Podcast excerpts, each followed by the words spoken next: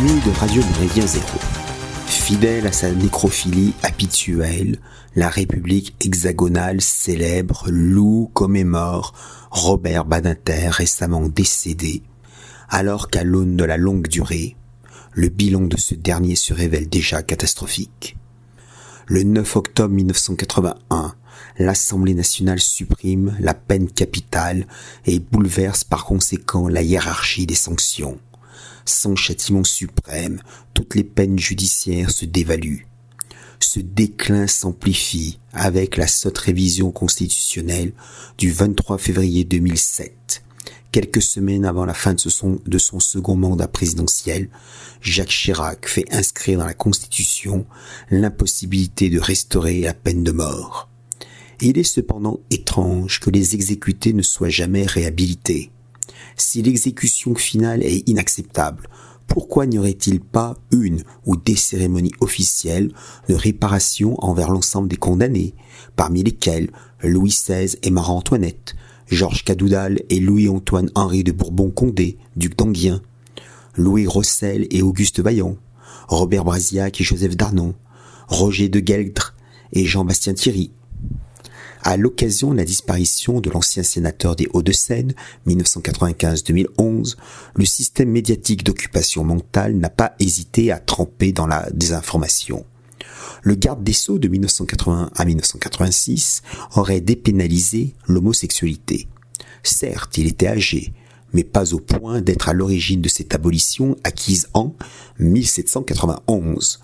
En 1982, il fait voter la dépénalisation des relations homosexuelles avec les mineurs de plus de 15 ans, y compris avec un adulte, et les met au même niveau que les relations hétérosexuelles dont l'âge avait déjà été repoussé de 13 à 15 ans.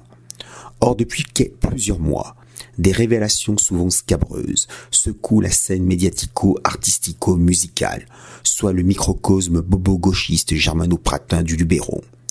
L'actrice Judith Godrèche dénonce sa liaison avec la, le réalisateur Benoît Jacot quand il avait 39-40 ans et elle 14-15 ans.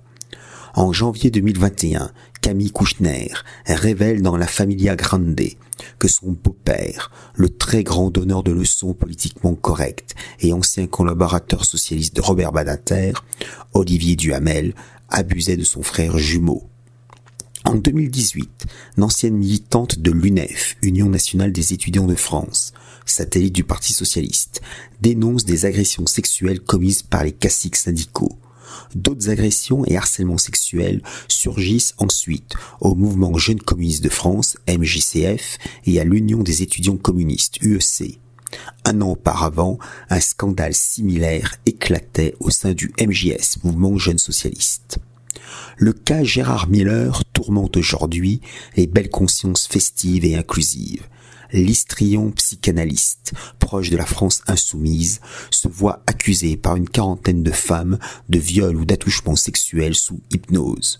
Présumé innocent pour l'heure, ce saltimbanque pathétique n'est jamais en reste dans la dénonciation automatique de l'extrême droite ce gauchiste réside dans un hôtel particulier parisien, gagné grâce à la redevance télé des contribuables.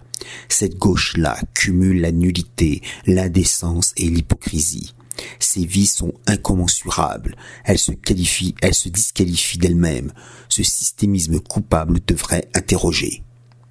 Rien n'est en réalité fortuit les déviances de la gauche caviar ne devraient pas surprendre, d'autant qu'il existe un continuum évident en ces, ces agissements délictueux, le sentiment d'impunité propre à la gauche divine et les dégradations judiciaires opérées sous Badinter et ses successeurs.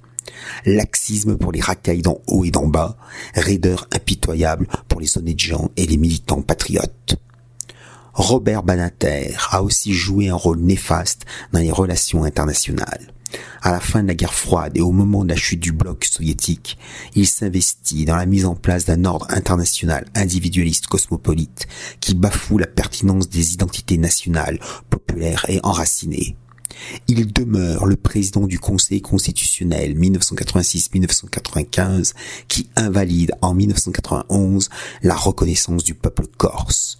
Président de la tristement célèbre commission d'arbitrage de la conférence de paix sur la Yougoslavie, Robert Banater entend faire des États européens des sociétés hétérogènes multiculturalistes.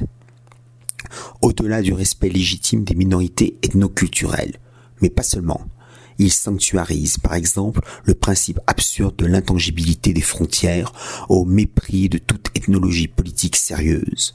Les délires droits de l'homiste de cette commission alimentent largement les conflits dans les Balkans puis dans le Caucase, en sacralisant par la voie diplomatique des délimitations administratives. Imaginons que la région des Pays de la Loire accède à l'indépendance. L'un de ces territoires, le département de la Loire-Atlantique, réclame cependant son rattachement à la Bretagne. Selon la jurisprudence Badinter, ce rattachement serait impossible car la demande, assortie d'un référendum favorable, violerait le tracé des nouvelles frontières, quitte à provoquer la colère, la révolte et des heurts sanglants. L'enfer est bien pavé de bonnes intentions l'hégémonie du bien selon l'Occident global, expression plus pertinente que celle d'Occident collectif, se révèle en pratique malsaine tant en Afrique qu'en Europe et en Asie centrale. L'intangibilité des frontières provoque des contentieux qui disparaîtraient avec des rectifications à très grande échelle des tracés territoriaux. Le redécoupage des frontières au Kosovo, chez les pays baltes, en Ukraine, pour rester sur le vieux continent, serait un acte pacificateur considérable grande donneuse de leçons à la terre entière, la République hexagonale ne respecte pas toujours ses propres principes.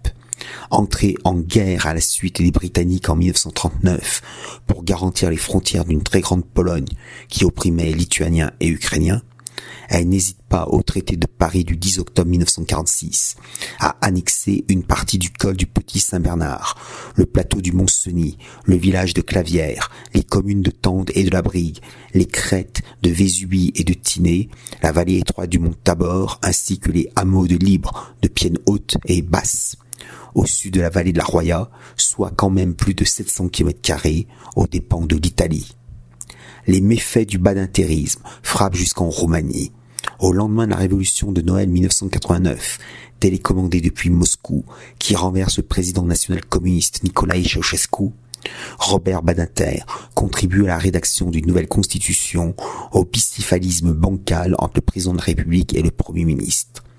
La Constitution de 1991 est largement révisée en 2003 parce que sa version badinterienne ne correspond pas à l'esprit national roumain. Encore une magistrale erreur de l'ancien avocat que les sicaires médiatiques du régime occulteront volontiers afin de ne pas ternir la nouvelle icône d'un hexagone en déclin. Salutations flibustières